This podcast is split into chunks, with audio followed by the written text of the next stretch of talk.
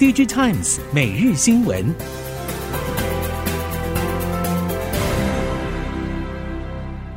听众朋友您好，欢迎收听 DG Times 每日新闻，我是袁长杰，现在为您提供今天科技产业的新闻重点。首先带您看到。台积电创办人张忠谋日前接受《纽约时报》专访时，透露他在一九九七年要求蒋尚义好好比较台积电与当时半导体领先巨擘英特尔之间的差距，并且强调不惜一切代价，目标要成为第一。直到张忠谋二零一八年再次隐退之际，将近二十年之间，台积电与英特尔之间的技术优势逆转，而苹果晶片大单。对于晶圆厂产能与每一新制程世代的研发与练兵，可以说是台积电超越英特尔等竞争对手的关键。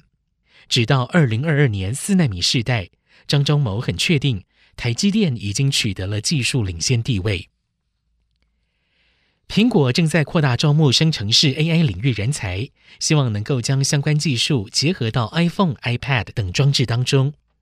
根据《金融时报》报道。在四月到七月之间，苹果发布了数十个与大型语言模型相关的职缺讯息，工作地点在加州、西雅图、巴黎和北京。从招募讯息来看，苹果想把大型语言模型技术与行动装置结合。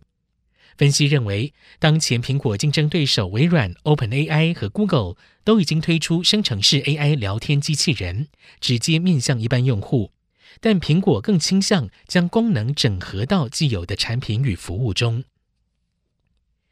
苹果公布第三财季财报，以硬体来看，主流消费电子终端产品 iPhone、Mac、iPad 全线销售金额呈现年衰退，只有 AirPods 与 Apple Watch 等产品销售正成长。苹果也罕见公开给出了本季约略的展望，业绩可能与第三财季相仿，iPhone 有机会优于上季。供应链业者表示，今年是力守基本盘的一年，包括台系照相模组零组件、生化加 PA 供应链业者并没有特别乐观期待。尽管 iPhone 十五可能没有爆发的亮眼成长，但是当中零组件供应版图呈现几家欢乐几家愁。另外，彭博报道，苹果 iPhone 十五系列可能在九月二十二号左右上市，而发表会的时间则会落在九月十二或十三号。彭博分析，如果 iPhone 十五系列能够赶在九月二十二号左右上市，代表九月底截止的财报还是可以获得新机一周的助攻。当然，苹果的重头戏还是在十二月底截止的节庆旺季。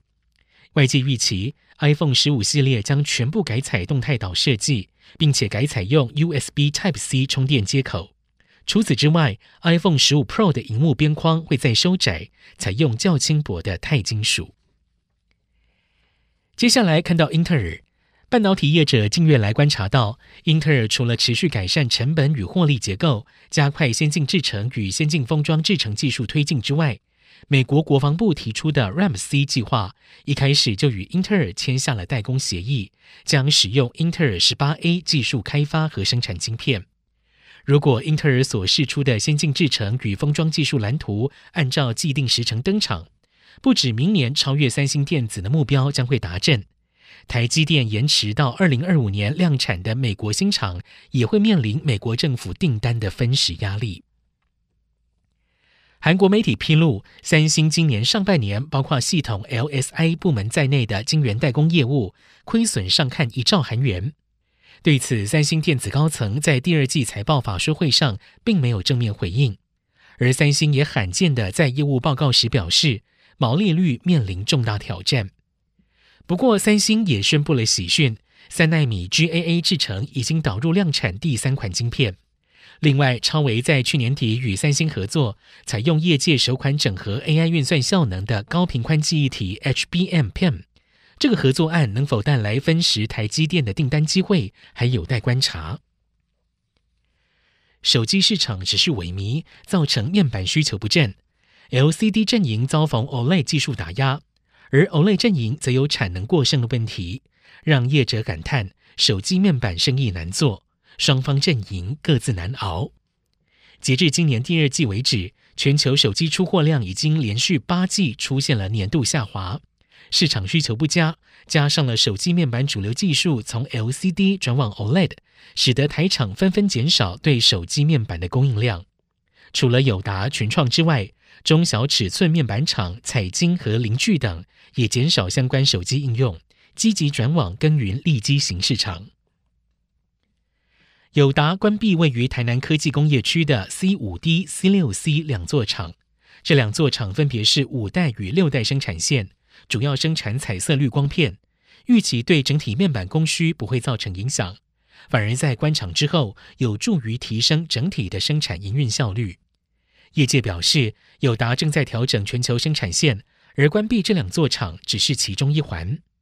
关于这两座厂房的后续规划，友达表示，目前经营团队还在讨论中。关厂后的建筑物将会先空着，但是后续会经由董事会通过做资产的妥善运用。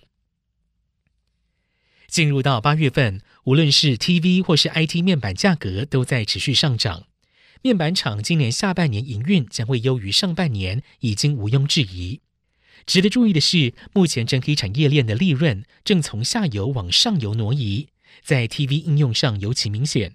这也使得品牌业者不满情绪高涨，TV 面板价格涨势往收敛方向前进，而 IT 面板涨势则有扩大的趋势。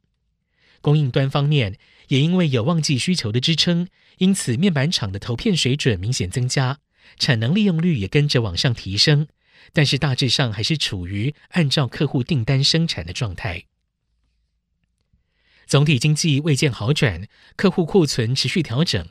被动元件业者表示，今年将会是淡季很淡，而旺季旺不起来的一年。就连被动元件龙头国巨对今年下半年也释出保守看法，预计库存调整还需要等待两个季度左右。因此，第三季产能利用率将维持第二季的水准。至于调整周期会延续多长，多数业者表示还无法预测。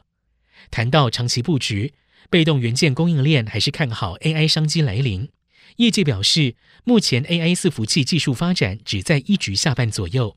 但第二季开始 AI 需求爆发，带动了相关供应商业绩向上。接下来看到印度。印度政府宣布将管制所有 PC 平板电脑产品进口，除非通过当地监管机关核准。以下订单产品的最终免许可进口期限为八月三十一号。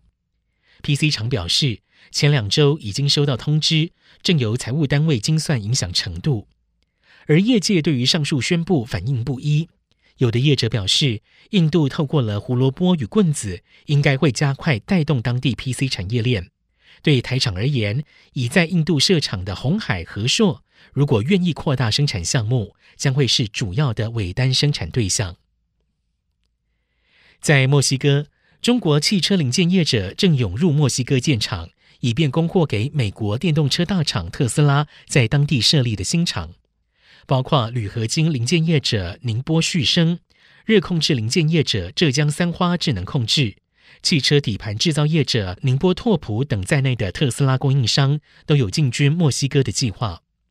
业界人士表示，仰赖中国在电动车设计与制造领域的影响力，将会有为数众多的中国汽车供应链业者跟随特斯拉的脚步，于墨西哥本地设置产线。以上，DG Times 每日新闻由 DG Times 电子时报提供，袁长杰编辑播报。谢谢收听。